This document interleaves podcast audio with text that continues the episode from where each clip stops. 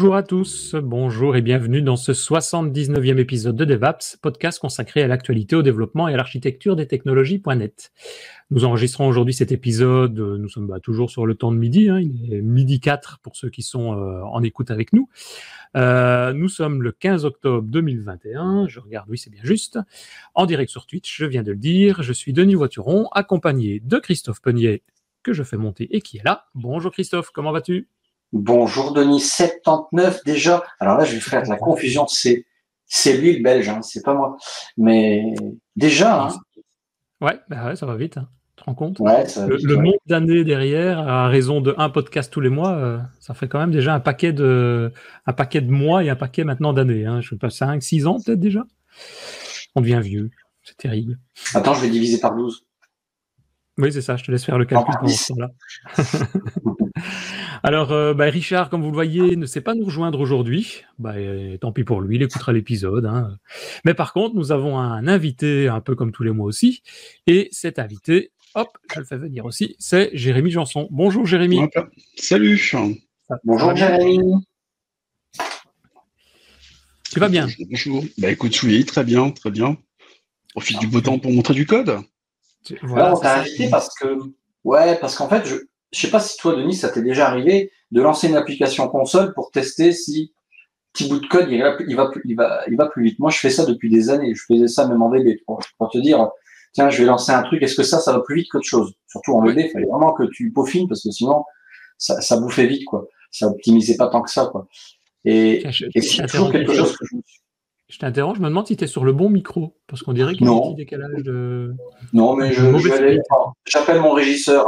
Allô? Ouais, c'est ça. Euh, mais continue à parler pendant que tu fais. Fais deux choses à la fois. Ouais, sinon, enfin, sinon ça va pas. Ah, c'est euh, nettement mieux le son. C'est vrai? Bah, C'est parce que j'ai optimisé. J'ai choisi entre ce micro-là et ce micro-là, et ce micro-là, il est beaucoup mieux. Ah bah oui. Bah, c'est vachement important parce que est-ce que tu peux faire confiance à l'IntelliSense de, Visual Studio? Parfois, il me propose des choses et ouais, bof.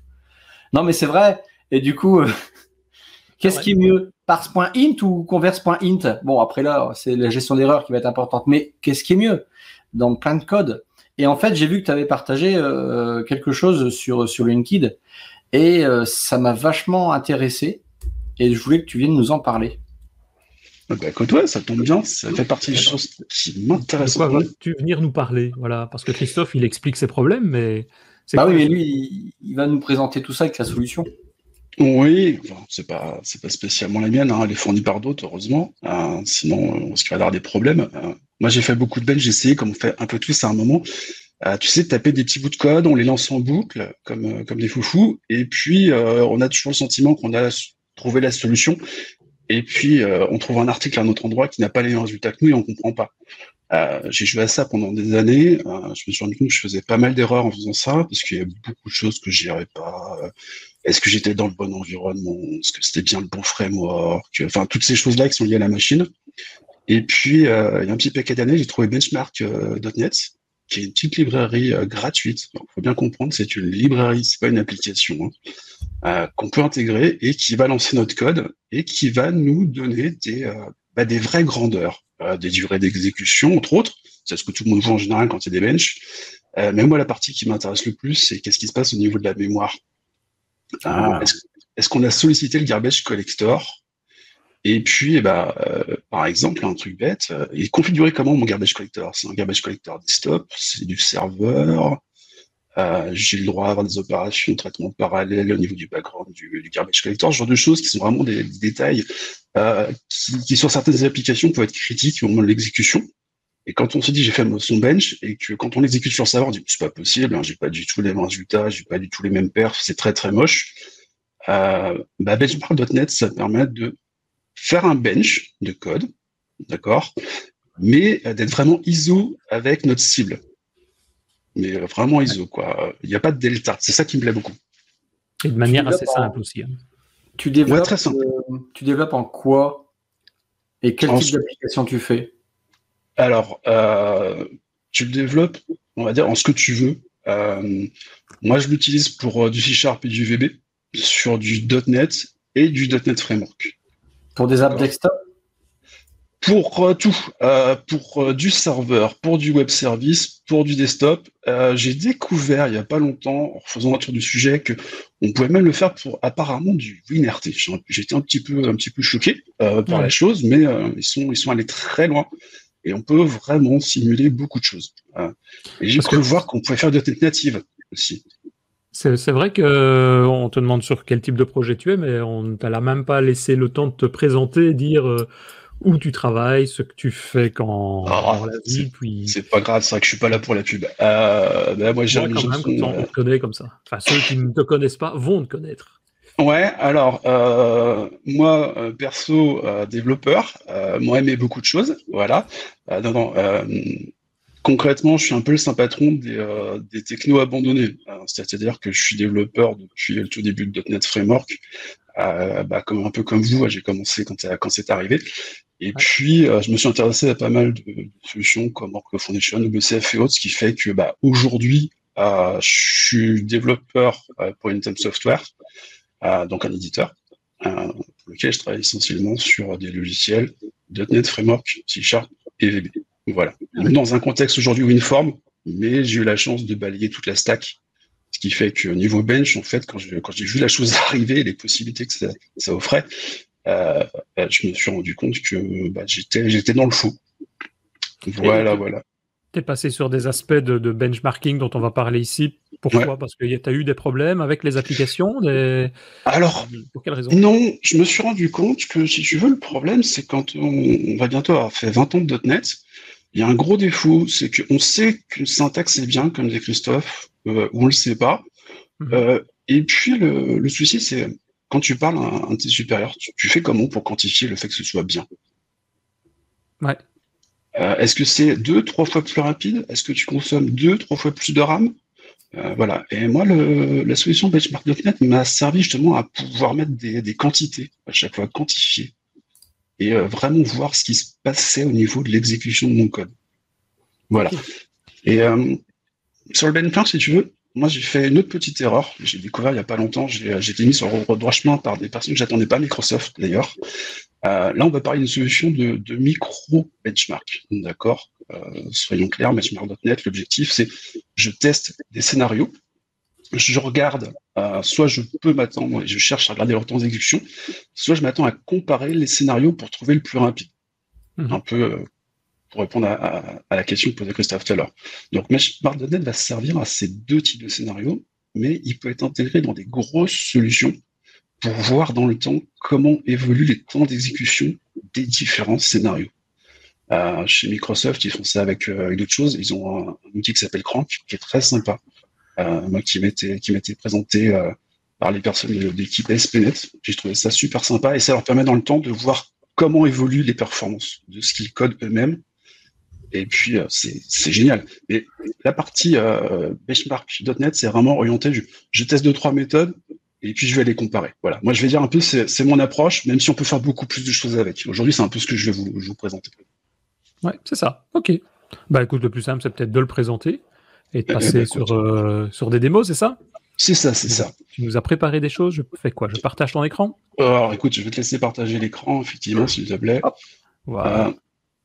Euh, comme je disais en off tout à l'heure, j'ai été très sage, contrairement à l'habitude, je n'ai que deux slides. Alors, euh, chose importante à, connaître sur benchmark.net, c'est que je disais tout à l'heure, c'est une librairie. Euh, il y a un repos GitHub, donc on peut aller consulter le code. Il y a beaucoup d'échantillons de code. Et surtout, c'est disponible au travers de Nuggets. Donc, pas de surprise, tout le monde peut l'utiliser. Euh, petite chose sympathique, quand on utilise benchmark.net, en fait, il faut, comprendre un peu le, workflow et les, différentes étapes par lesquelles on va passer. En fait, on a, on a que trois choses qui nous intéressent vraiment. Euh, la première, c'est, on, va dire, moi, j'ai qualifié ça par la partie où je code. Euh, la deuxième partie où je vais, je vais compiler, je vais, je vais exécuter euh, mon code, et puis après, j'ai la partie analyse. pour la première partie, c'est un peu ce que disait Christophe tout à l'heure, c'est bah voilà, j'utilise IntelliSense, euh, je vais, je vais taper ma, ma, première méthode qui fait de la concaténation, je vais taper l'autre qui fait, je sais pas, du string builder, une autre qui fait un hash, je sais pas quoi. Et puis, euh, Jésus va me proposer des choses. Bon, bah, j'ai fait plus ou moins confiance. Et puis, euh, j'ai codé mes scénarios. La partie qui, pour moi, est vraiment sympathique, c'est quand on va compiler, exécuter. Euh, Benchmark.net, euh, c'est de la magie, honnêtement. vous avez codé un code, coder un code. Oula, le gars il parle même plus français. Vous avez codé une petite application, c'est une application console, hein, benchmark.net. Vous codez une application console, une seule application. Quand vous allez la lancer, benchmark.net va, euh, par ses mécanismes internes, lancer la compilation de plusieurs versions de votre application. Oh. Ça, c'est juste génial. Et après qu'il aura euh, compilé ces différentes versions, il va les exécuter avec les paramètres et les configurations que vous lui aurez demandé. Pour faire simple. Quand tu dis, ouais, c'est ça, quand tu dis, il va compiler plusieurs, plusieurs versions, c'est-à-dire euh, ce qu'on voit sur ton slide, plusieurs versions du framework notamment, c'est ça? Il va prendre du 4.8, du 3.1, il va prendre du, du, du 3.1, du 6. Et la chose qui est sympathique, c'est qu'il va, par exemple, pas faire que prendre du 6 ou du core, du, core 3. Euh, si tu as choisi de faire une compilation pour le 32 bits, il va faire une compilation pour le 32 bits, une compilation pour le 64. On va vraiment pouvoir cibler chaque élément. Et euh, ça, c'est vraiment sympa. Le truc qui est sympathique, donc j'ai pas forcément bien représenté sur, euh, sur la slide, c'est que, par exemple, j'ai présenté les, euh, les deux cas de figure où on va travailler du 4.8. On va travailler du 4.8 en 32 et en 64 bits. Euh, il va faire deux compilations, une 32 64 bits, qu'il va utiliser pour le premier scénario qui va être un scénario classique où je lance en 32, je lance 64. Si on a choisi en plus d'avoir une configuration vraiment, on va dire tiens, je veux une configuration garbage collector server et une garbage collector client, il va reprendre les résultats des précédentes compilations et les réutiliser avec les autres configurations. Donc c'est assez sympathique.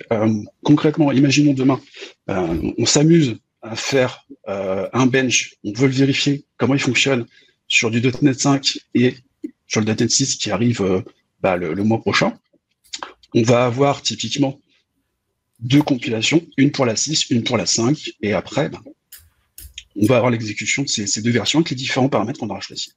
Ça demande du temps. C'est toi qui choisis ça. Alors, euh, je vais répondre aux deux questions. Oui, c'est nous qui choisissons. deux, ça prend plus ou moins de temps. C'est pour ça que notre, petit, euh, petite réunion aujourd'hui est très, sympathique parce que euh, l'objectif, c'est de nous faire gagner du temps. Euh, et, surtout, on va dire d'éviter de perdre celui que moi j'ai perdu. Parce que honnêtement, benchmark.net, c'est il y a un côté tellement magique que on, on, peut très vite se perdre et pas avoir des problèmes de performance. Hein, mais en tant que développeur, il passait des heures. Moi, j'ai passé des heures au début à comprendre pourquoi euh, mes benches n'étaient pas bons. Mhm. D'accord. Parce que derrière, justement, il y a, c'est bien la question à faire rebondir sur la suite, c'est euh, la partie analyse euh, n'est pas forcément une partie évidente. Et si on a mal configuré son, son, projet, ses benches, on, va retirer les informations qui sont pertinentes et qui peuvent nous faire, comment dire, nous faire voir des, des erreurs qu'on aurait commises dans la configuration. Mais je montrerai ça tout à l'heure pour, euh, pour, être, pour être très clair, vous, vous comprendrez très vite. Euh, voilà. Est-ce que je réponds bien aux, deux questions que vous posiez ou, euh... ouais. J'ai hâte de voir. on va bah, voir écoute, oui, ça. Moi aussi, j'ai hâte de voir. euh, pourquoi? Parce que euh, dans, dans la partie analyse, c'est souvent, c'est souvent là qu'on va se fourvoyer. Euh, on va dans un premier temps regarder ce qui sort à la console. on va avoir des logs, on va avoir du CSV, du HTML, du Markdown, du, du plot et autres. Euh, moi, j'aime beaucoup le, le fait d'avoir une sortie directe dans la console. Euh, le fichier de log, je le utilise rarement. Mhm. Euh, ce que je préfère, c'est pouvoir conserver les, les, fichiers HTML pour pouvoir les afficher rapidement ultérieurement. Le CSV est très pratique quand on, quand on veut fournir des, des tableaux pour, pour montrer à des collègues. je l'ai déjà fait à plusieurs reprises. Ouais, c'est le côté sympathique. Et en général, tu fais ces exécutions et ces analyses, je veux dire, à la main, sur mesure, donc sur ta machine, ou tu intègres ça aussi dans des pipes de, compilation avec euh, de l'Azure DevOps ou du, GitHub Action ou Alors, euh, j'ai joué les deux. Hein, j'ai joué les deux. Euh, moi, j'ai fait que sur du, du Azure DevOps. Ouais. Vous, allez voir que c'est très facile à intégrer parce qu'en fait, on peut lancer son bench en lançant la commande .NET. Ah oui, c'est ça. Donc euh, après, c'est open bar. C'est le côté très sympathique de la chose. Euh, mais euh, quand on le fait personnellement sur son poste, bah, c'est bien pour avoir un résultat rapide, on va dire. Mm-hmm. mais je suis tenté de dire que quand on fait ça, il faut, il faut juste le, faire pour, pour comparer rapidement.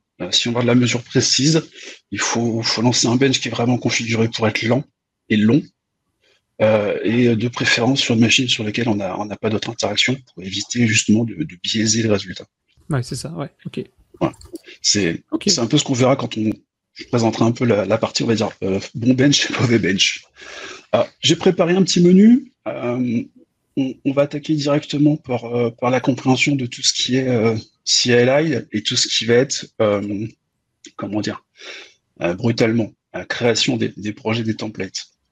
Ah, mhm. c'est bien, chez Windows 11 qui apparemment va redémarrer l'explorateur. Bon. C'est étonnant. Oh, je m'étonne plus maintenant. Donc, euh, pour faire plaisir, on va lancer avec, euh, VS Code.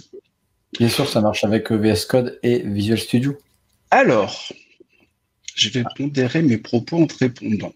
Merde. Oui et non. Mhm.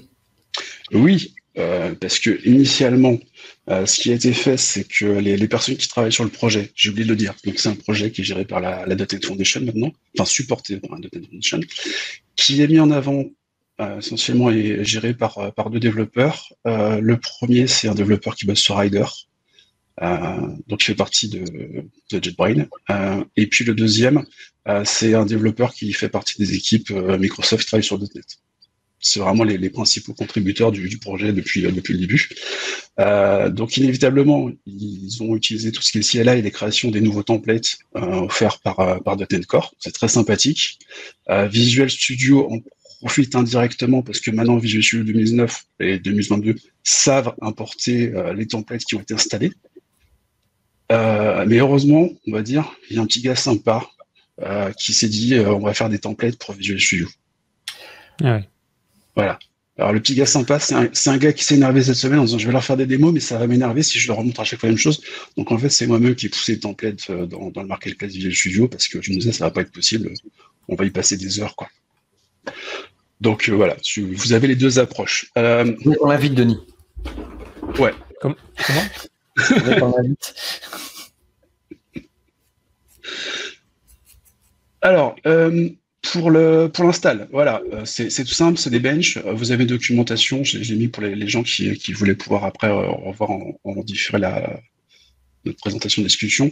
on a une commande à lancer, donc peut-être new avec le fameux i pour lancer l'install du, template. Moi, j'ai déjà installé sur mon poste, donc j'ai plus rien à faire. J'ai plus qu'à effectivement utiliser la, commande qui est présente. J'y mets tout ça dans un petit script, donc PowerShell, c'est pas compliqué. Je lance, ça va me créer euh, mon, projet. Alors, on va être obligé de faire un petit peu d'histoire par rapport à benchmark.net. Euh, on a deux arguments qui ont été ajoutés parce que initialement, quand on, crée un, projet avec le, système de template, il va nous créer une classe .NET Standard 2 euh, et on peut pas l'exécuter. Alors, pourquoi ils ont fait ça? Parce qu'au début, en fait, il y avait un petit utilitaire avec benchmark.net qui permettait de lancer les benchmarks. maintenant, ça n'existe plus. Euh, parce se sont rendus compte que c'était très difficile à maintenir. Donc maintenant, on doit créer une application console, donc pour que euh, le, template crée l'application console en un petit argument console, et puis un petit argument config, j'en parle un petit peu plus tard, c'est pour configurer ces benchmarks. L'application console, donc on va regarder le fichier, fichier programme, c'est pas grand chose, hein. ça va lancer donc ce qu'on appelle le benchmark runner. Euh, le benchmark runner a juste une chose à faire, c'est faire un run de la classe benchmark qui est ici.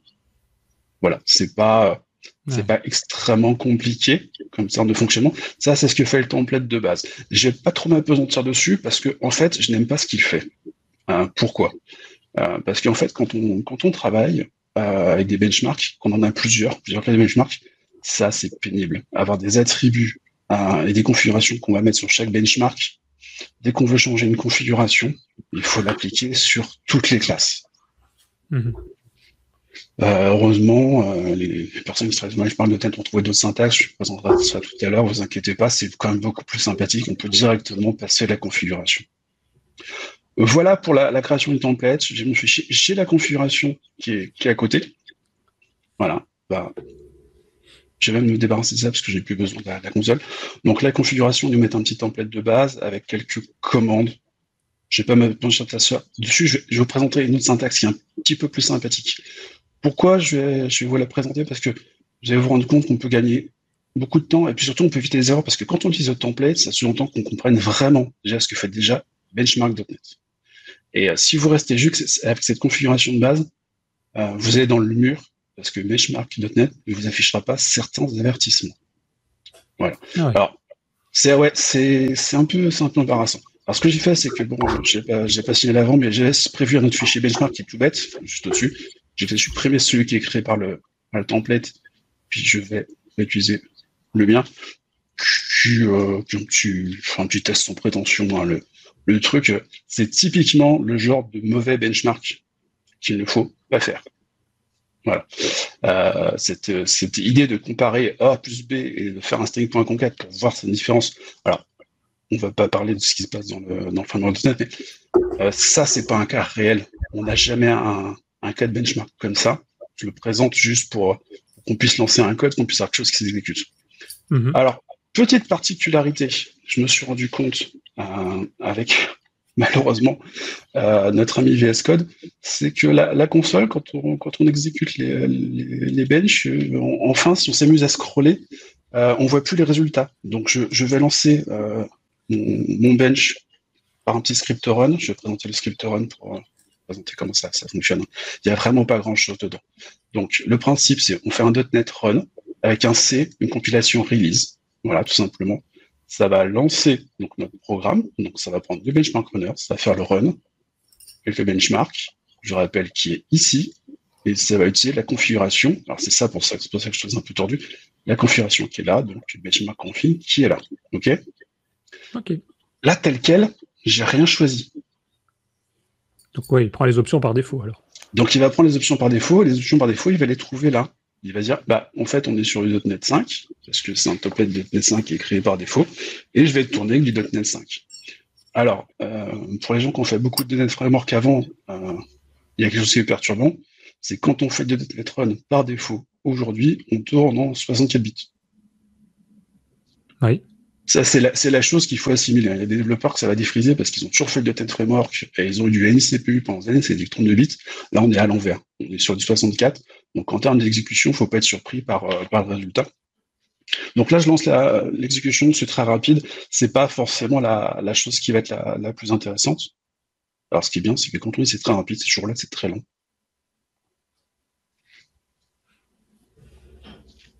Alors, donc, ce qu'on voit à l'écran, les, workload pilot avec euh, toute une série, je vais dire, de, chiffres, d'opérations exécutées, des temps, euh, tout ça, c'est euh, benchmark.net qui le fait, quoi. C'est benchmark.net qui va faire absolument tout.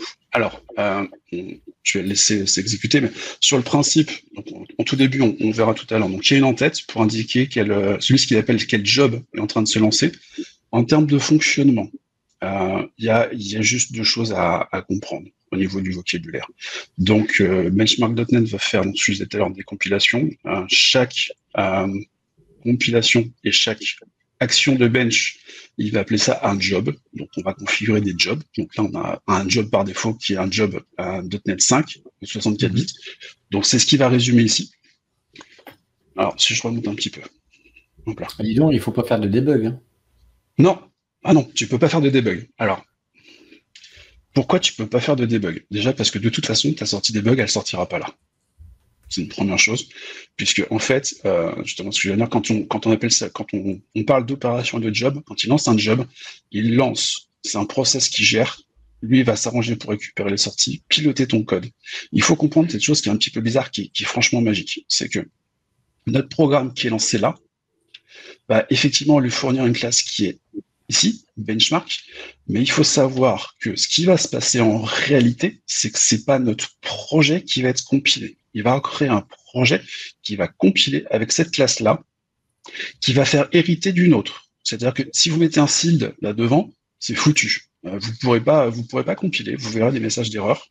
Moi, j'ai fait la bêtise de le faire au tout début. Hein. C'est pour ça que j'ai pu voir le décortiquer le fonctionnement. C'est euh, c'est assez perturbant. En fait, il faut, il faut considérer la, fichier, le fichier, vraiment la, pardon, la classe qu'on fournit benchmark, il faut la considérer comme étant un fichier. moi, je la considère comme ça aujourd'hui.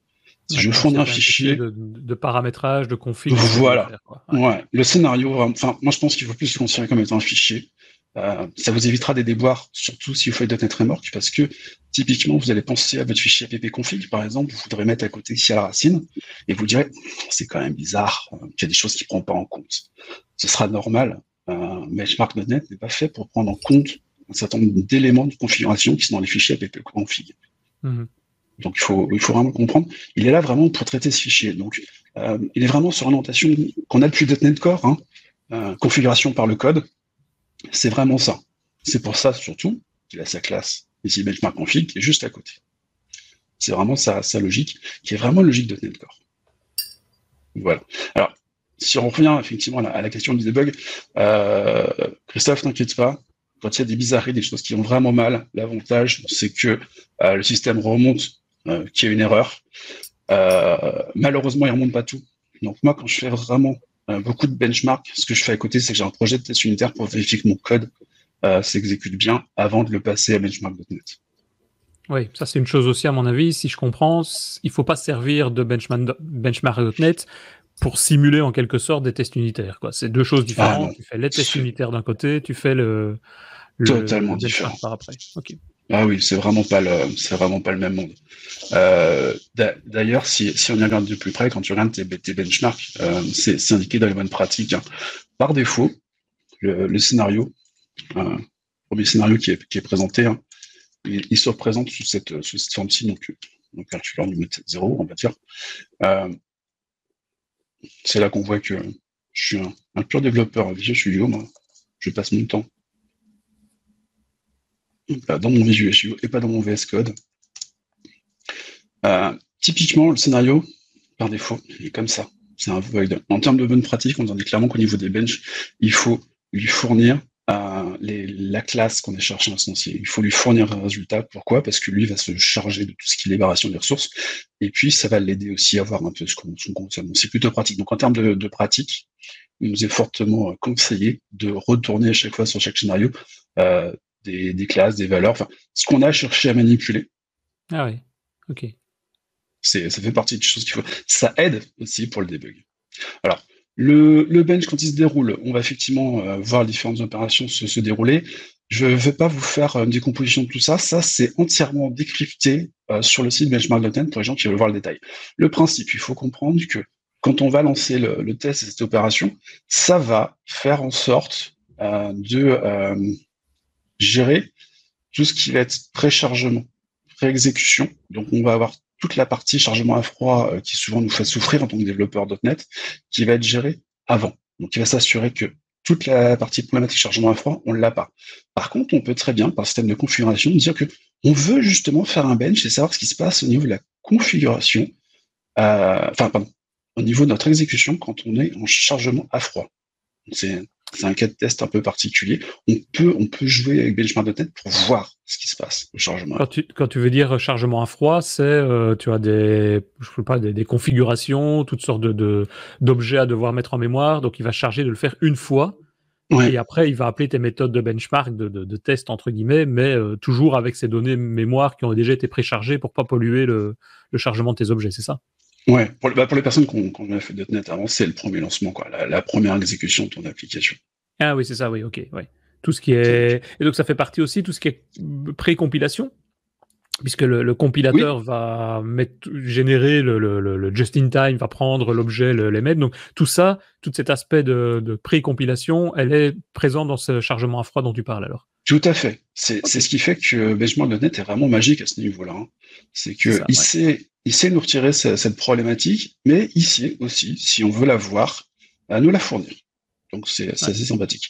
Donc on va passer les lignes parce que c'est pas forcément ce qui est le plus intéressant. On voit qu'on a eu le, premier jog qui s'est exécuté par rapport au tout premier scénario. On va donc avoir le deuxième jog par rapport au second scénario. Alors pour s'y retrouver, c'est cette ligne qui est toujours mise en, surbrillance ici, donc forcément que le terminal c'est pas terrible.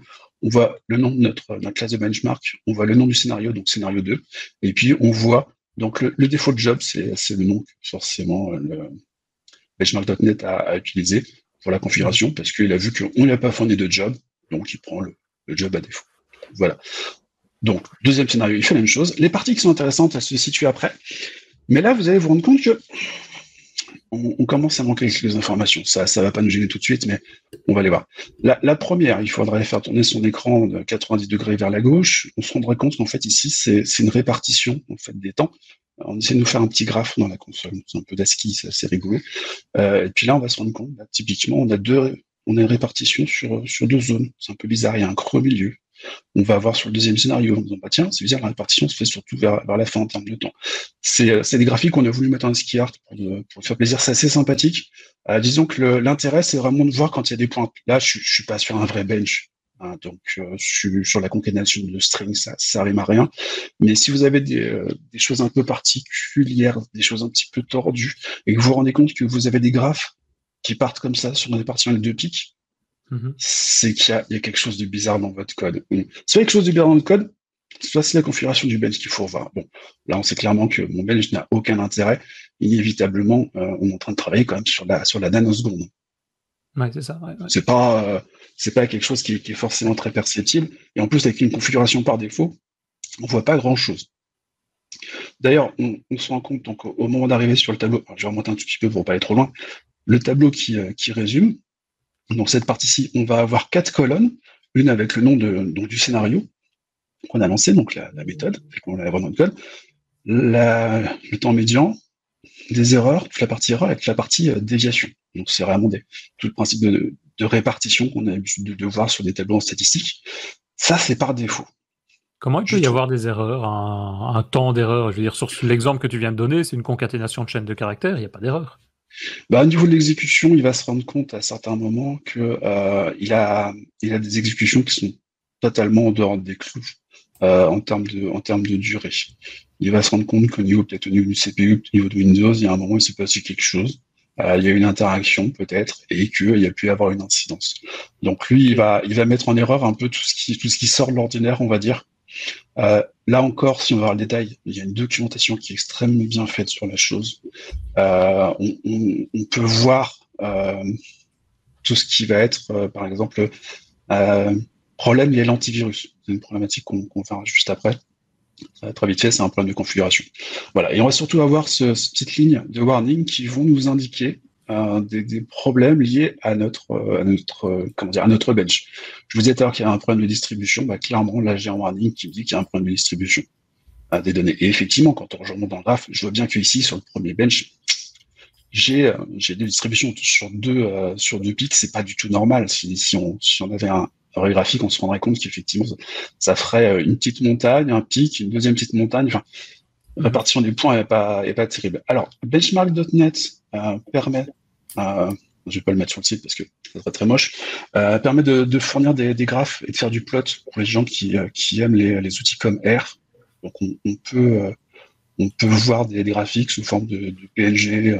C'est très sympa, c'est très propre, c'est très esthétique. Par contre, il y a un très gros défaut. Moi, j'ai voulu l'utiliser. c'est quand on a beaucoup beaucoup de bench, c'est pas utilisable parce qu'en fait, c'est des tout petits graphes et tout va se chevaucher. C'est pour ça que j'en ai, ai pas présenté, parce que très souvent, ça se chevauche, ça s'empiète. Alors, là, ce que je vous ai fait, c'est euh, l'exemple de base, c'est ce qu'il ne faut jamais faire. Non, mais très, très clairement, c'est, ce que vous verrez sur. Euh, c'est, ce qu'il faut pas faire. Je, je, vais, je vais vous expliquer pour toi, parce que en, en termes d'analyse, euh, bon, l'exécution, on a vu, euh, en termes, d'analyse, excusez-moi, on va fermer celui-ci, on va revenir sur le terminal. On a euh, là, on a une autre analyse qui est beaucoup plus poussée, beaucoup plus d'informations. Ce que je vais faire, c'est que je vais, aller vous chercher donc les fichiers d'artefacts. Alors, je ne l'ai pas montré très clairement. On va ouvrir un explorateur de fichiers pour vous montrer ce qui s'est passé quand j'ai quand j'ai un Sensible Bench. J'ai un dossier qui a été créé euh, à la racine de l'endroit où j'ai exécuté les benches, d'accord? C'est pas systématique dans le projet. Juste que c'est à la racine de l'endroit où j'ai euh, lancé le .NET Je vais avoir dedans le fichier de log qui, si on le réouvre cette fois-ci, euh, avec notre ami VS Code. On va voir le, log qu'on a pu euh, voir sur petite console. En fait, euh, c'est exactement la même chose. D'accord? Soyons clairs. C'est exactement ce que je vous ai présenté. Et on va surtout avoir euh, en plus un dossier results qui est créé par défaut avec un petit fichier HTML qui, qui nous fournit qui nous fournit le, le résumé. C'est intéressant, mais on peut mieux faire. On a le CSV qui reprend le résumé. Et puis, pour les gens qui sont à tout prix accro au Markdown, on a la même chose, le même rendu, mais en format Markdown. Voilà. C'est ce qui est fourni en, standard et c'est ce qu'on peut paramétrer. Ce que je vais vous montrer juste après. Donc, c'est sympathique. Donc, moi, ce que j'ai fait pour vous montrer la, vraie donnée, les vraies choses vraiment intéressantes, j'ai extrait un petit fichier artefact d'un vrai bench que j'ai fait tourner. Donc, vous voyez, déjà, on, a, on, a, déjà plus d'une centaine de, de kilotons d'informations. J'ai limité, moi, pour avoir juste des informations qui m'intéressaient. Et voilà, par exemple, au niveau du, du HTML, je vais pouvoir avoir euh, un rapport un peu plus intéressant avec euh, une situation dans un contexte où j'ai deux scénarios à tester. D'accord? Donc, on voit la, colonne des méthodes qui est à gauche. J'ai fait tourner euh, au total trois jobs. J'en ai un que j'appelais 1.1, 1.2 et un que j'appelais 2. Pourquoi euh, Ce que j'appelais 1, c'est tous les jobs qui tournent sur .NET Framework 4.8. Donc j'en ai un en 32 bits, un en 64 bits. Et j'ai donc euh, un job 2 qui est uniquement 64 bits. J'expliquerai tout à l'heure pourquoi en .NET 5. Voilà. Ça me permet d'avoir des informations sur les mêmes données que je vous ai présentées tout à l'heure. Par contre, il y a une chose qui devient d'un seul plus intéressante. J'ai une colonne ratio qui peut apparaître.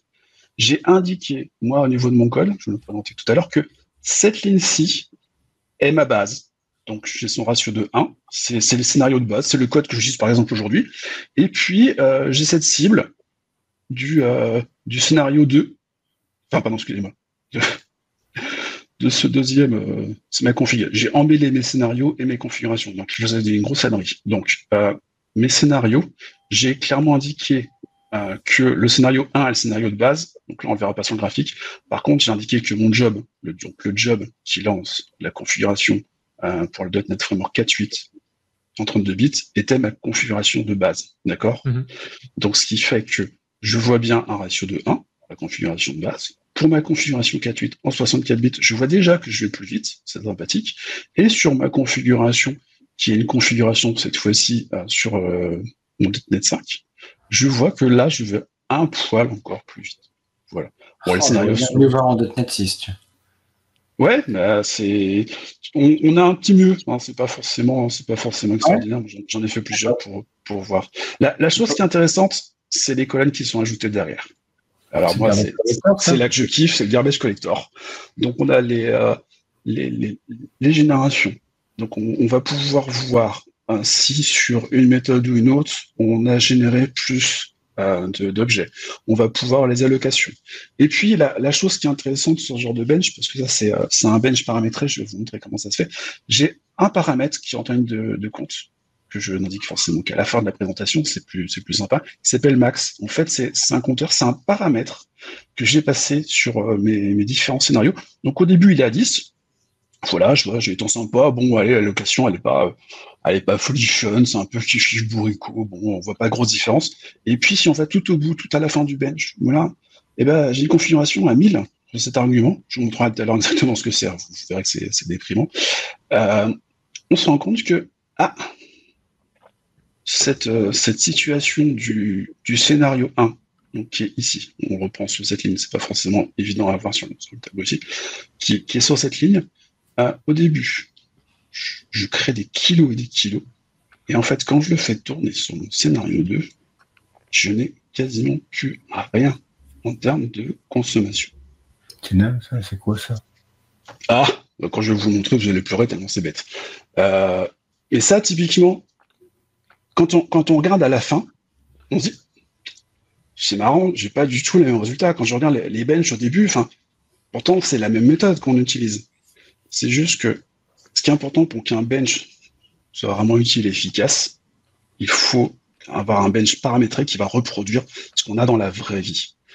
Euh, sur cette méthode, allons-y gaiement, on va l'ouvrir. C'est la solution dite paramétrée ici ce sont encore une fois uniquement des concaténations. C'est le fameux mythe, vous savez, qu'on vient en permanence des développeurs qui nous... Mais il faut mettre du stream builder partout. Je pense que vous l'avez peut-être déjà vu, vécu dans certaines équipes, non? Ouais, ouais.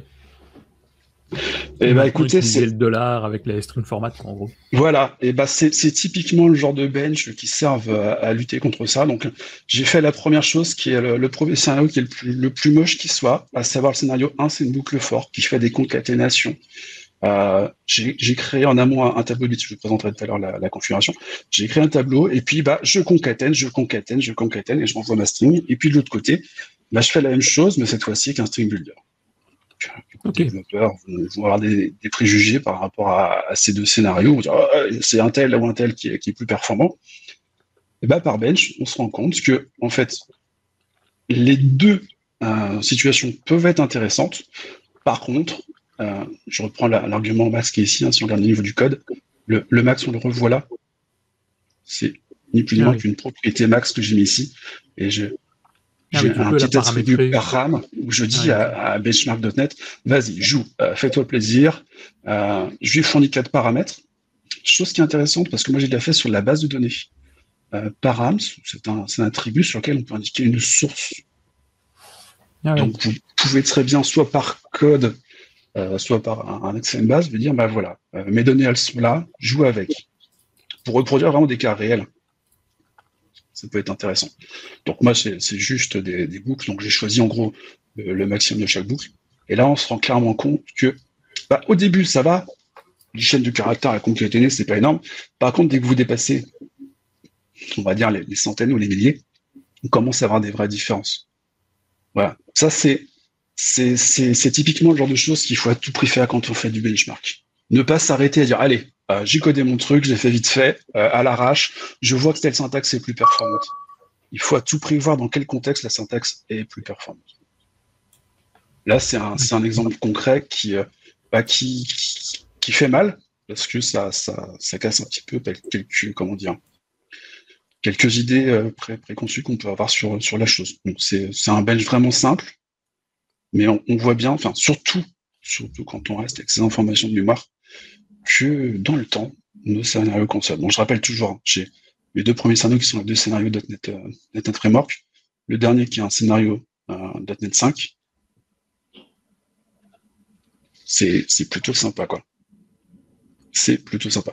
Alors, ça, le, dernier, c'est .NET 5 avec quel euh, scénario? C'est le scénario String Builder C'est le, c'est le scénario de la String Builder. Donc, euh, on, le, ah je vais essayer de dézoomer, je vais essayer de dézoomer pour que ce soit, j'espère que ce sera encore assez lisible. Donc, on, voit bien que je suis sur la partie, hein, le problème c'est que je les connais par cœur, hein. euh, c'est que je suis bien sur ma partie scénario 2, donc le stream builder.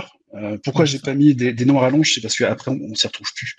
Ouais, euh, donc, j'ai bien mon contexte stream builder, là j'ai ma bête concaténation. On voit bien les, les réactions, euh, finalement, dans un .NET framework en 64 bits et puis un .NET 5 en 64 bits on, voit bien qu'effectivement, il y, a, un petit delta. Ce qui est important, c'est de se rappeler que dans ce bench, on ne veut pas tourner .NET 5 en 32 bits. Ça, euh, donc, on, voit ici que c'est quand même le string builder qui, est plus performant. Sur des grosses, sur des, grosses quantités de contamination. tout à fait. c'est ça qui est intéressant, c'est de se rendre compte qu'il ne faut pas faire de conclusions trop hâtives quand on fait du bench. Parce que quand on regarde ici sur les premières parties, bon, on voit bien arriver à une centaine de concaténations, c'est la colonne ici à 100. On, voit bien qu'arriver à 100, on commence à sentir le delta entre euh, la, la, la simple concaténation et le string builder.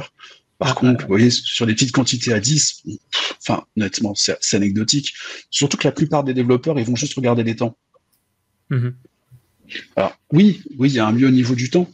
Euh, ce qui est surtout intéressant, c'est qu'est-ce qui se passe au niveau, euh, niveau de nos ressources mémoire. Enfin, pour des développeurs .NET, aujourd'hui, c'est ça, le, c'est ça qui est vital, quoi. Parce que moi, j'ai beaucoup de développeurs qui vont dire, eh, eh, arriver, euh, arriver à une milliseconde, franchement, j'ai juste, j'ai juste 300 nanos à côté, bon, c'est anecdotique. Et, au niveau des temps, c'est quel type de colonne que tu vérifies généralement? Parce que je vois la, donc la colonne des moyennes, des erreurs, du déviation standard. Donc c'est laquelle? Moi, ce que, je, que je regarde euh, de préférence, euh, c'est euh, la, la, colonne effectivement du, du, du temps médian. Je, je, regarde toujours en termes en d'erreurs si je vois des, des gros deltas euh, entre les entre les différentes différentes structures, parce que justement, souvent c'est là que je m'inquiète. Je me dis il y a, y a un truc qui est tordu. Si on y regarde de plus près, vous vous rendez compte que au début, quand on a un, petit max qui est filé, qui est fixé. On a des gros écarts. Donc c'est là qu'on peut se dire que finalement, peut-être que nos paramètres ont un gros impact. Et quand on descend tout en bas, on va se rendre compte que finalement, euh, la colonne des erreurs, elle est, elle est à peu près contenue, quoi.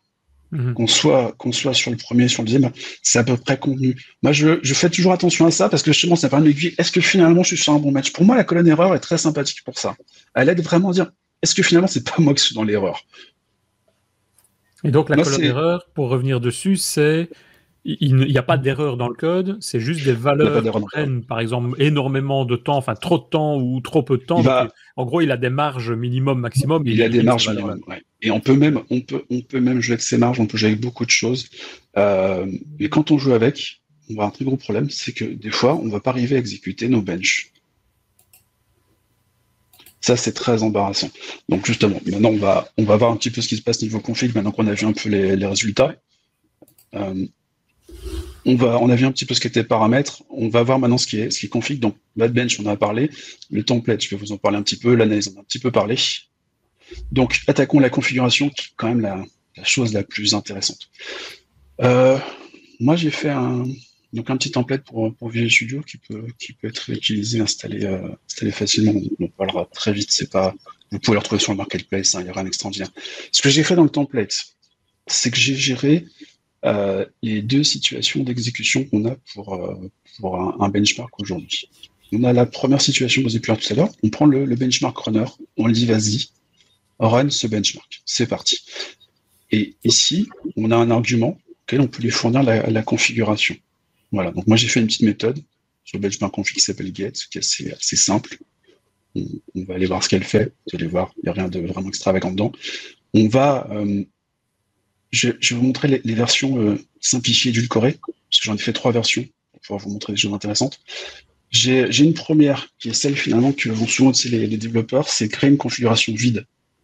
Finalement, la configuration vide, quand on y regarde, ça correspond à ce que je vous ai montré tout à l'heure avec le, template de base. La seule chose, c'est que ici, avec cette syntaxe euh, dite fluente hein, dans, l'organisation de, de on va pouvoir ajouter des sections de code. Donc, j'ai un job, je vais dire, bah, première section de code, j'ajoute ce, job qui sera un job par défaut. Je lui indique que c'est le, job de base. Donc après, quand je pourrais faire des comparaisons dans les tableaux, c'est ce qui permet justement de. c'est le 1.0 du début, quoi. Le 1.0, ouais. Ça permet d'avoir des choses assez sympathiques. Et puis, je vais pouvoir donc lui dire, bah, tu fonctionnes avec tel runtime, en l'occurrence, un, un 4.8, puis je vais pouvoir dire, fonctionne avec une plateforme 32 bits. Je rajoute un deuxième job juste en dessous. Je lui dis, fonctionne effectivement de la même manière avec un runtime 4.8 et une plateforme 64. Et puis la dernière chose, bah, je me dis, bah, cette fois-ci, on va prendre une CLR euh, de .NET Core. Donc on, va partir sur du Core 5, et puis tourne en 64. Voilà. Et puis après, on a les, éléments que j'ai remis ici sont là pour reprendre un petit peu la, configuration par défaut euh, que, que l'on peut, que peut trouver euh, ça, quand, quand, on fait du, du, benchmark. La seule chose, c'est que ça rajoute plus d'éléments que ce que ne fait notre notre template qui fournit euh, par, euh, benchmark.net. Le, le, template par défaut ne, fournit pas tous ces outils diagnostiques en fait. Euh, c'est un peu c'est un peu embêtant. ce qu'on peut ce qu'on peut avoir aussi qui est, plus simple et ce que je trouve sympathique, hein, c'est que vous avez le manuel configuration, mais vous avez ici aussi pour, pour benchmark la, possibilité d'avoir ce qu'ils appellent la, la configuration à défaut. c'est bizarre, je l'ai pas mise.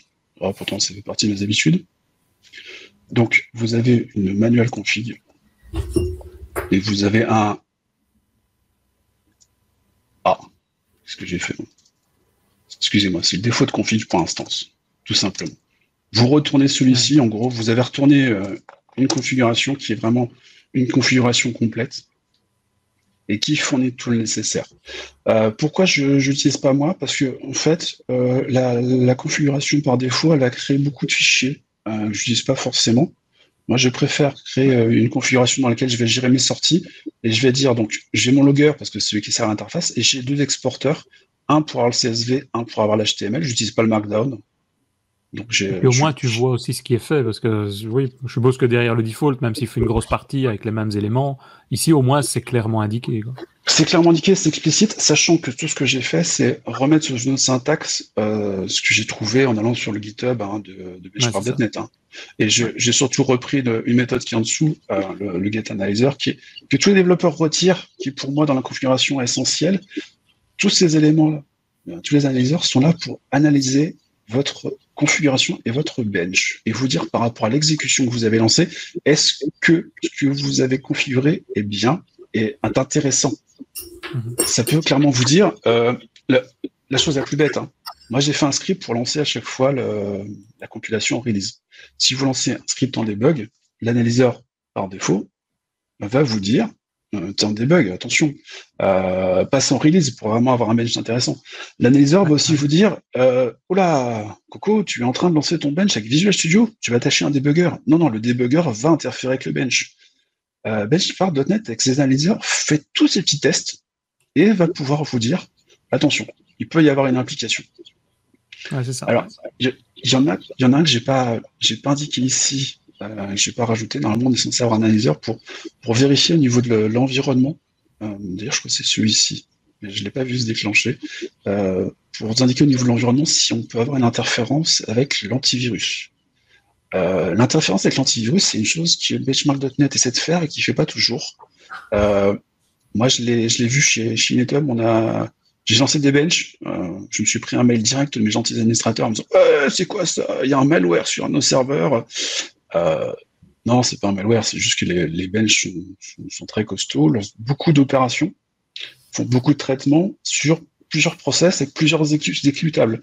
Donc forcément, à un moment, ça peut être analysé comme étant un, virus. Mhm.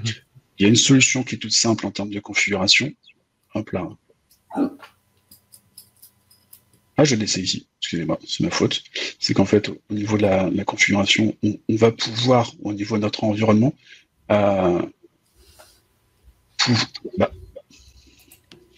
c'est ma faute, je ne retrouve pas un fichier.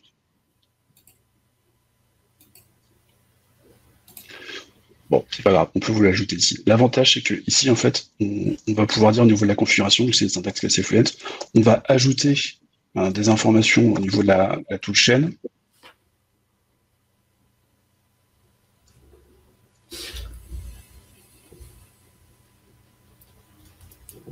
Qu'est-ce que tu essaies de rajouter? J'essaie de rajouter au niveau de ma touche en fait une, capacité pour le dire au niveau de l'environnement. Euh, de, ah. vérifier l'environnement pour voir où on en est, c'est ça? Non, non, pas l'environnement. C'est justement, c'est là qu'il y, a une erreur au niveau de la documentation. C'est bizarre, je pensais vous l'avoir mis de côté. J'ai dû le mettre sur mauvais exemple.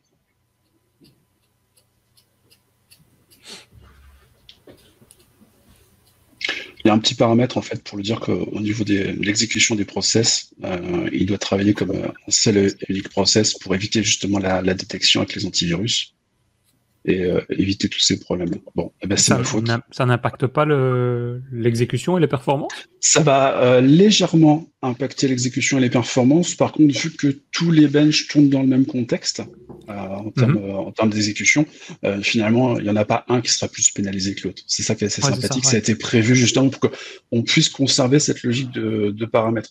Par contre, si vous êtes dans une situation où vos scénarios, votre objectif, c'est pas de benchmark.net pour faire une exécution et au sein de la même exécution comparer les éléments, mais imaginons euh, les comparer dans le, dans le temps avec euh, une plateforme de benchmark complexe qui utiliserait les résultats de benchmark.net, là, ce sera embêtant. Parce que si à un moment vous activez cette fonctionnalité, il est évident que vous, allez avoir des changements au niveau des temps. Donc il faut, il faut prendre en compte ce changement de paramètres. Il faut garder dans les mêmes configurations euh, oui, oui, à mesure du temps. Oui, ça clair. Si on veut les comparer dans le temps, il n'y a, y a pas le choix. C'est primordial. Alors, je suis déçu. Je voulais vous montrer. C'est un petit, c'est un petit paramètre. Si on va chercher dans benchmark.net, vous. Vous faites une recherche antivirus, euh, ça, ça va revenir tout de suite. C'est une petite chose qui est toute bête. Donc, l'antivirus, on, va passer. La configuration, on l'a un petit peu vu. Une chose qui est un petit peu particulière par rapport à la configuration, qui fait qu'on va souvent se prendre les pieds dans le tapis. Euh, benchmark.net va nous remonter des informations nous disant que de temps en temps, donc, euh, nos, il, il trouve que les, les benches sont allés trop vite. Euh, je prends un exemple bête, hein. on est juste retourné une string, ils vont dire ça va trop vite. Euh, je je pense pas que tes benches puissent euh, puissent être intéressants. Il y a cette possibilité au niveau des jobs de rajouter ce, ce petit ce petit facteur, le unroll factor. On lui met un petit nom. Par défaut, il est à 1. On le remonte à 10, à 100 ou autre.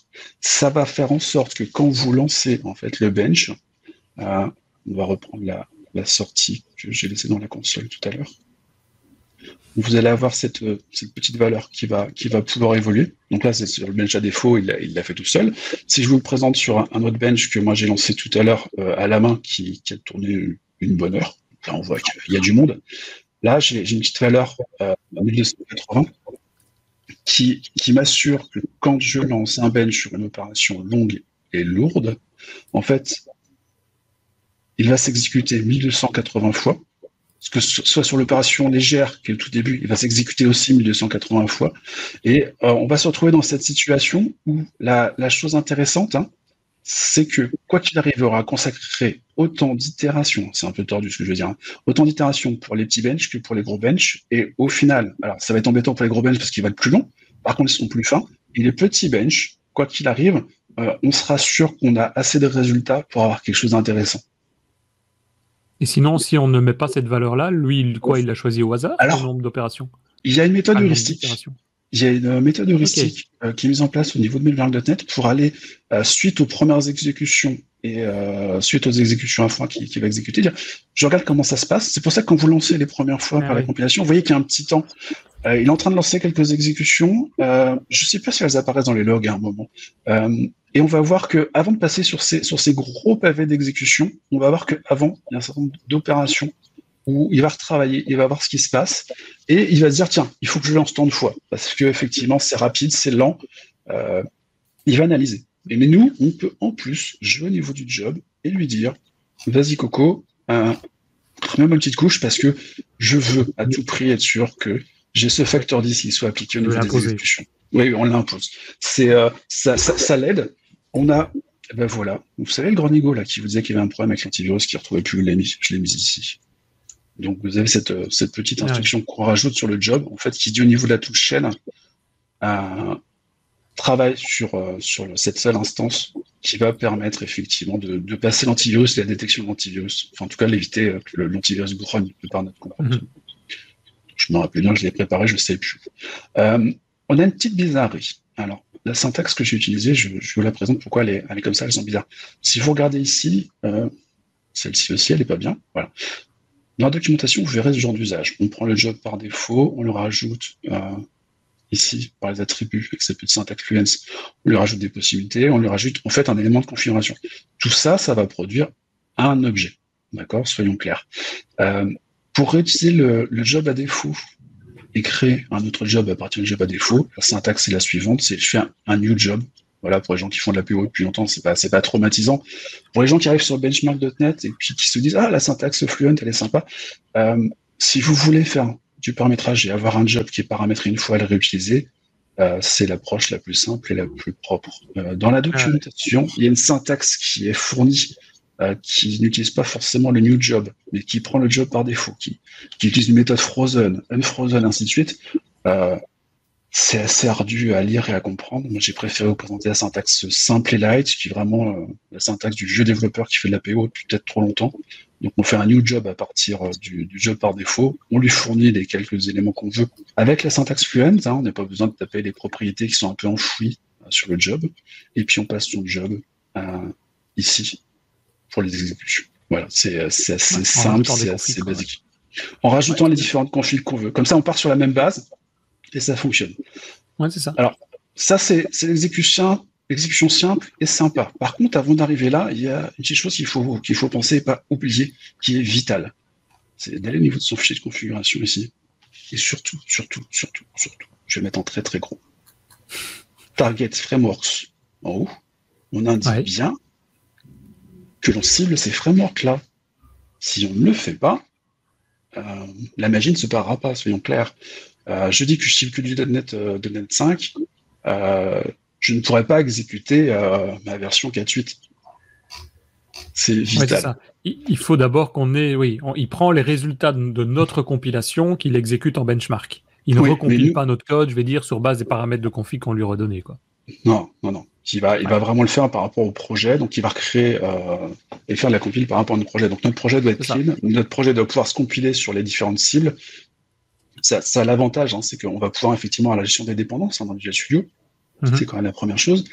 Euh, ça permet d'être d'être propre et surtout, vu qu'on récupère des package nuggets, euh, ça va permettre de récupérer les bons. Ouais, ouais, ouais. Euh, je dis ça, je dis ça parce qu'en fait, on peut, on peut aussi jouer avec un, un format de projet .NET Framework classique euh, et monter et descendre les versions de, de .NET Framework c'est une véritable bêtise, pour ne pas employer notre terme. Si vous voulez faire du .NET Framework avec un format de projet .NET Framework, on monte un projet 4.8. Mhm. Vu que le, le multi-ciblage n'existe pas sur vieux projets d'End Framework, on n'aura pas de problème, on prend le plus gros point. Et c'est après, au moment de l'exécution, que on aura effectivement les paramètres qui seront pris en compte. Par contre, dès qu'on mixe du .NET Framework avec du .NET Core, inévitablement, il faut prendre les nouveaux formats de projet pour pouvoir bénéficier du .NET Core et il faut utiliser à tout prix le, Target Frameworks. C'est tout bête, hein. mais c'est pas toujours clairement dit au niveau de la documentation. Et l'autre chose qui est vitale, qui est importante, c'est qu'au niveau de l'exécution, je ne l'ai pas montré, mais il y a une petite différence. Alors, je, passe, hein, je n'ai pas montré tout à l'heure, mais moi, dans le template, j'ai fait en sorte de supprimer le dossier artefact avant de relancer un bench. Mais il y a surtout cette chose ici qui est vitale, c'est que on, est en train d'utiliser .NET Run donc, mhm. il est intéressant de lui indiquer qu'en termes de framework, nous allons avoir besoin du .NET Framework 4.8. Sinon, en termes d'exécution, on, va se taper message d'insulte sur message d'insulte, nous disant que un .NET 5 euh, ne peut pas gérer du .NET Framework, ce qui est tout à fait normal. Si vous voulez cibler du 4.6.1, c'est pas compliqué, on remplace le 4.8 par 4.6.1 et puis euh, c'est réglé. Il y a, y a, absolument rien d'extraordinaire. Sachant que le plus simple, c'est quand même de cibler la, Allez, je, le dis comme ça. on va dire, on va dire la, dernière version de notre framework. Ouais. Pour ne pas dire. C'est ce qui est prévu apparemment. Hein. Non, non, mais c'était pour pas dire l'ultime, voilà. Voilà. Non, c'est bien, c'était gentil. Tu l'as dit à ma place. C'est pas moi qui l'ai dit. Voilà. voilà. Donc, euh, on a aussi cette petite chose que j'ai pas présentée. Euh, donc, le, filter ici, ça sert à quoi? Euh, ça, fournit des, des arguments. L'exécution, c'est ces fameux arguments qui finissent ici. D'accord? Je dézoome un petit peu, qui font qu'on va passer sur la, deuxième opération que j'ai proposée, donc la deuxième implémentation, qui fait partie des choses qu'on voit beaucoup dans la documentation. On, voit les gens, c'est le, le, benchmark switcher, qui lui a vocation non pas à, aller juste chercher une classe de bench, mais à chercher au sein de l'assembly l'ensemble des benches qui sont disponibles et de les lancer. Euh, c'est la syntaxe qu'on verra le plus souvent. Moi, ce que j'ai fait, c'est que j'ai choisi de faire un, un, template et de fournir un template aux, développeurs euh, qui, qui, fait ça, qui crée la méthode de main, qui a tout ce qu'il faut dedans, ce qui fait que si vous avez un développeur qui va tout prix passer des arguments, on passera dans le benchmark switcher. Si on a un développeur qui euh, ne passe pas d'arguments, qui lance juste son bench comme ça, on va directement passer dans le run. Sachant que ça, c'est intéressant. Moi, je faisais comme ça au début quand j'étais sur le framework. Euh, vous pouvez très bien aller dans le dossier bin, release, et lancer l'exécutable qui est fourni par Visual Studio. Mhm. Parce que historiquement, on, ne passait pas, on passait pas par là pour, la création de .NET Framework. Ouais, non, tout à fait. Ok. Donc, y a, y a donc sur base de ça, toi, oh, d'après ce que je comprends, ça peut prendre euh, quelques minutes, voire tu parlais tout à l'heure de quelques heures aussi, quoi. Ah oui. Ça dépend Des, tests. Euh, ça dépend des tests. Et tu, fais des tests sur quoi C'est tu choisis les méthodes ou les parties de code où tu dis tiens euh, là il risque d'y avoir des problèmes de performance ou des problèmes de mémoire donc je vais analyser. Tu, tu vas pas tout tester.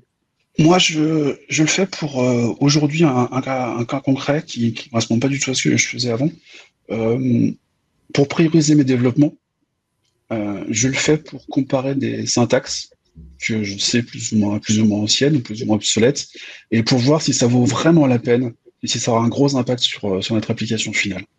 Ah Justement, en fait, euh, des tests unitaires, c'est des tests qu'on va laisser dans notre code, à mon avis, euh, très longtemps, tout le temps, quasiment. Enfin, moi, c'est mm. j'ai, je les garde, à, ils bougeront plus quasiment. Mais là, ici, on va quand même, ça va être un truc où on va changer à chaque fois nos scénarios, en fait. Voire la plupart du temps, on va passer ça sur une console à part. Ouais, c'est vrai, tu les alors, pas tes tests sur Benchmark. Eh bien si, parce que en fait là, ce que je vous présente, c'est euh, des exemples hein, pour le pour le plaisir. Euh, soyons clairs. En général, moi, la, classe benchmark, ce qu'elle fait, c'est qu'elle va aller chercher sur sur mes dépendances et lancer mes méthodes de mon vrai code. Soyons clairs, c'est l'objectif final. Hein. Oui, mais une fois que tu as euh, vérifié que bah, telle manière de travailler ou telle méthode était plus optimisée que l'autre, quel est l'intérêt de euh, garder encore ce code de, benchmark Moi, je, les ai gardés. C'était sur d'anciens projets. Donc là, de, depuis que je structure, je ne l'ai pas, pas refait, mais euh, je vais regarder pour euh, vérifier l'évolution dans le temps. si un jour, il ah faut à tout prix que vous vous invitiez, c'était, excusez-moi, je vais peut-être dire une bêtise, c'était Sébastien Ross, l'équipe SPNet. il faut, il faut à tout prix voir avec eux. Ils ont, ils utilisent Crank qui est un outil euh, présenté qui est absolument extraordinaire, qui permet de voir euh, dans le temps euh, les, évolutions des scénarios. Basé sur benchmark.net ou Crank Alors, fait. Ils, ils savent, ils savent gérer du benchmark.net. Habituellement, ils bossent pas là-dessus. Ils ont des solutions, c'est du bombardier, c'est autre, c'est d'autres solutions qui sont faites pour faire, pour faire des tests, euh, qui sont, qui sont très poussés, qui sont très sympathiques, qui sont plus orientés sur, sur du web, mais ils peuvent, ils peuvent tout faire avec. Ils ont monté un truc, c'est, c'est incroyable, c'est l'artillerie lourde, et ça permet de voir les évolutions dans le temps euh, des, des différents scénarios. Ouais, donc il y a quand même un intérêt, pas comme les tests unitaires pour valider la, la pérennité, on va dire, du code, mais ici c'est plutôt à la limite les faire tourner, je sais pas, peut-être une fois tous les mois, mais à intervalles réguliers pour dire tiens, on a Oui. fait une connerie à un moment donné quelque part. Quoi. On, Quand on tu sais prend, que t'as- ou quand tu Oui. sais que tu as une version de .NET qui va sortir, Ouais, il est intéressant de vérifier. Quoi. Oui, oui. Et j'irais j'irais même plus, euh, tu, tu peux en profiter. Enfin, moi, j'aime bien les méthodes un peu Inception. hein.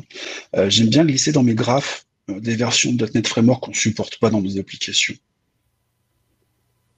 Pour progressivement, les gens se disent, ah, euh, la nouvelle version, elle est peut-être pas mal.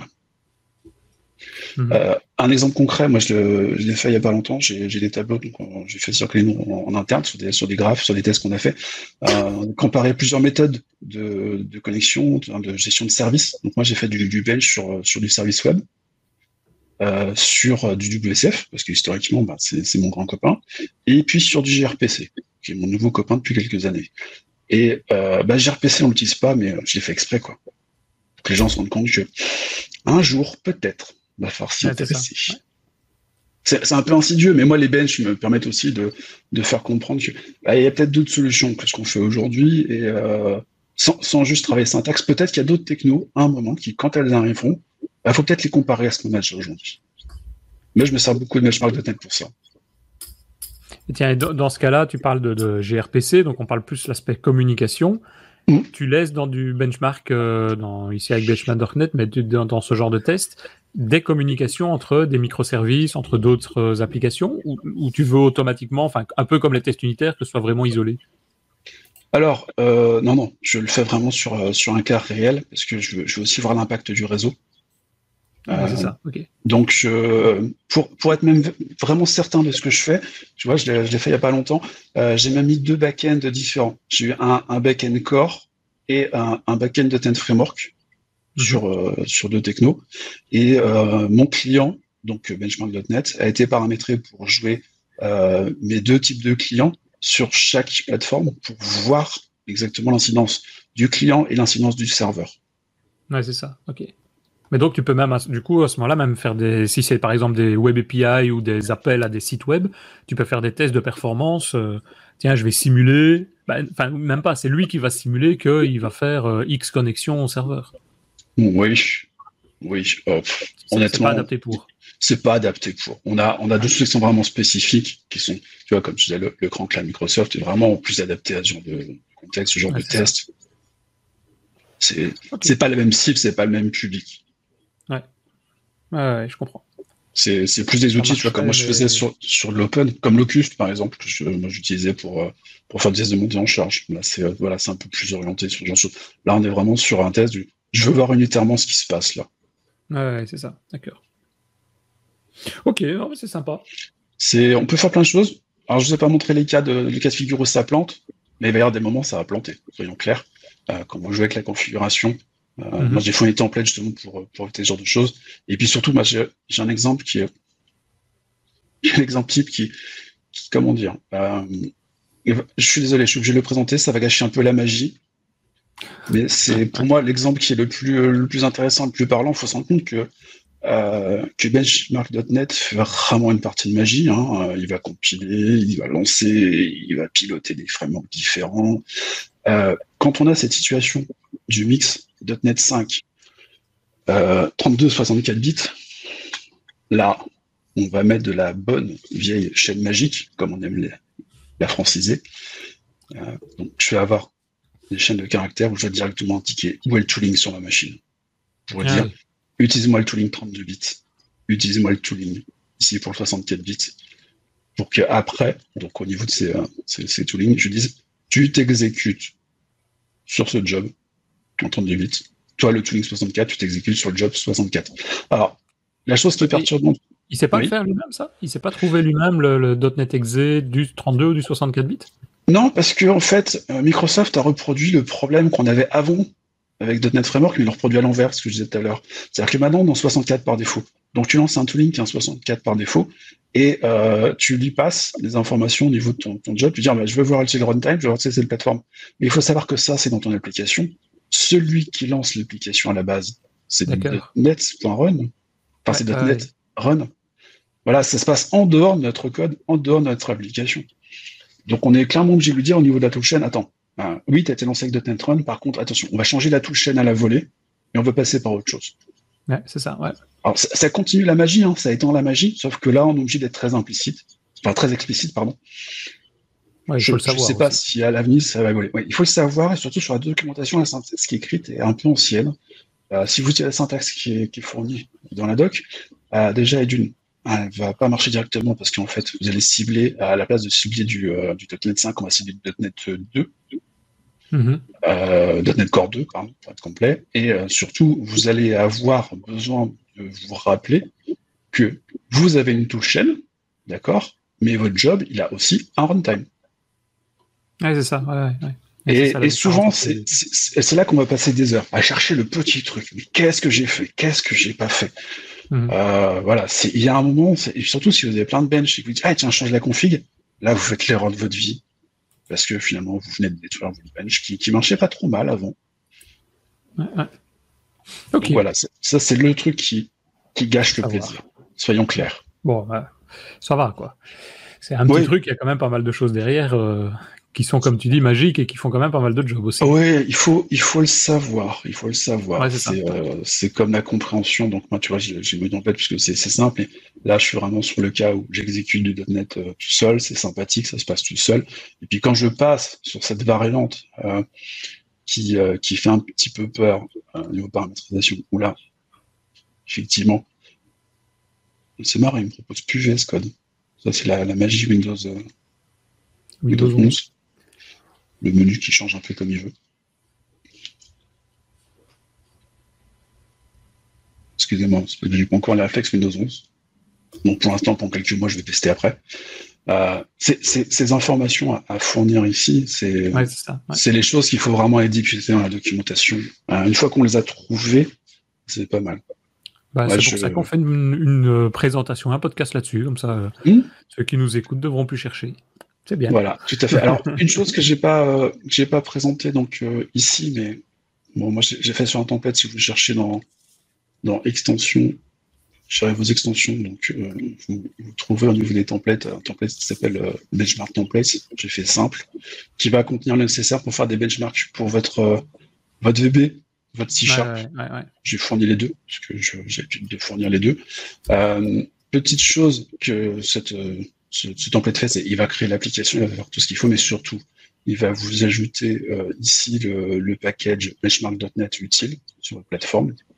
Et euh, cerise, ah non, je ne l'ai pas rajouté sur celui-ci, je ne l'ai pas ajouté, mais euh, moi j'utilise un petit package que j'ai pas mis dans le template, peut-être que j'en ferai un qui l'intègre.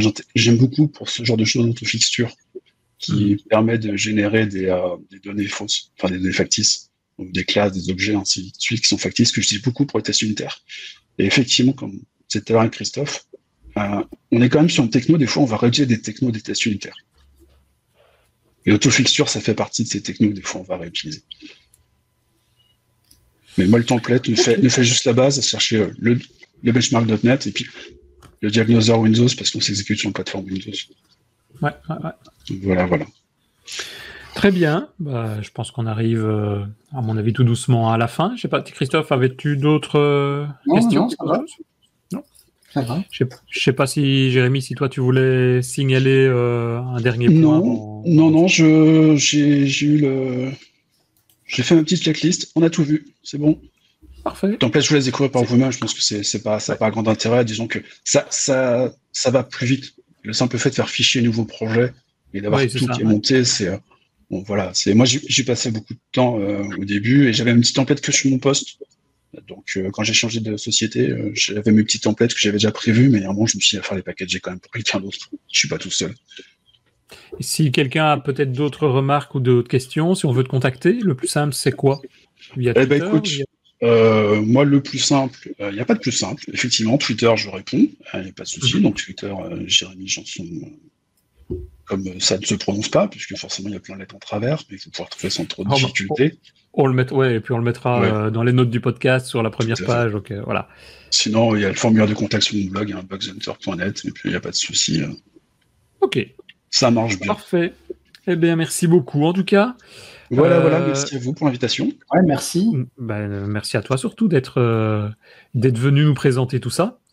Euh, ben, donc on arrive doucement, je le disais, à la, fin de cet épisode. Juste avant de partir, peut-être juste une dernière remarque à vous rappeler, c'est que nous sommes ensemble tous les mercredis, tous les mercredis soirs, avec euh, Richard qui organise des apéros virtuels dans le cadre de DevApps, donc des meet-up où on s'amuse hein, technologiquement, on discute à micro ouvert, donc on fait ça via Teams, donc euh, n'importe qui peut ouvrir son micro et, venir expliquer soit ses problèmes, ses solutions et rigoler ensemble. Euh, et donc voilà, c'est, je disais, c'est gratuit, c'est sympa. Il suffit de s'inscrire. C'est sur devaps.ms/slash meetup et vous avez un, une petite adresse, un petit formulaire et vous pouvez euh, envoyer l'adresse. Et je crois que c'est là, c'est Christophe qui vous rajoute dans le Slack si vous avez envie de participer à ça. Sinon, vous recevez juste un mail par semaine pour vous dire euh, le lien du prochain meetup. Il est à telle adresse. Et donc, juste pour terminer vraiment sur le dernier point, si vous appréciez le podcast, n'hésitez pas, venez nous soutenir sur tipeee.com slash devaps. C'est ce qu'ont déjà fait Adrien Clairbois, Marc Plessis, Frédéric Amblard, Miguel Fiorito. Merci à vous et merci à tout le monde. Et un grand merci encore une fois. Et on se retrouve d'ici un mois pour un nouvel épisode. Comment? Trois semaines. Trois semaines, oui, trois semaines, oui, c'est ça. En trois semaines. Bon, ah, presque un mois, trois semaines. à bientôt. Salut, salut. Salut, ciao, bye, bye, merci.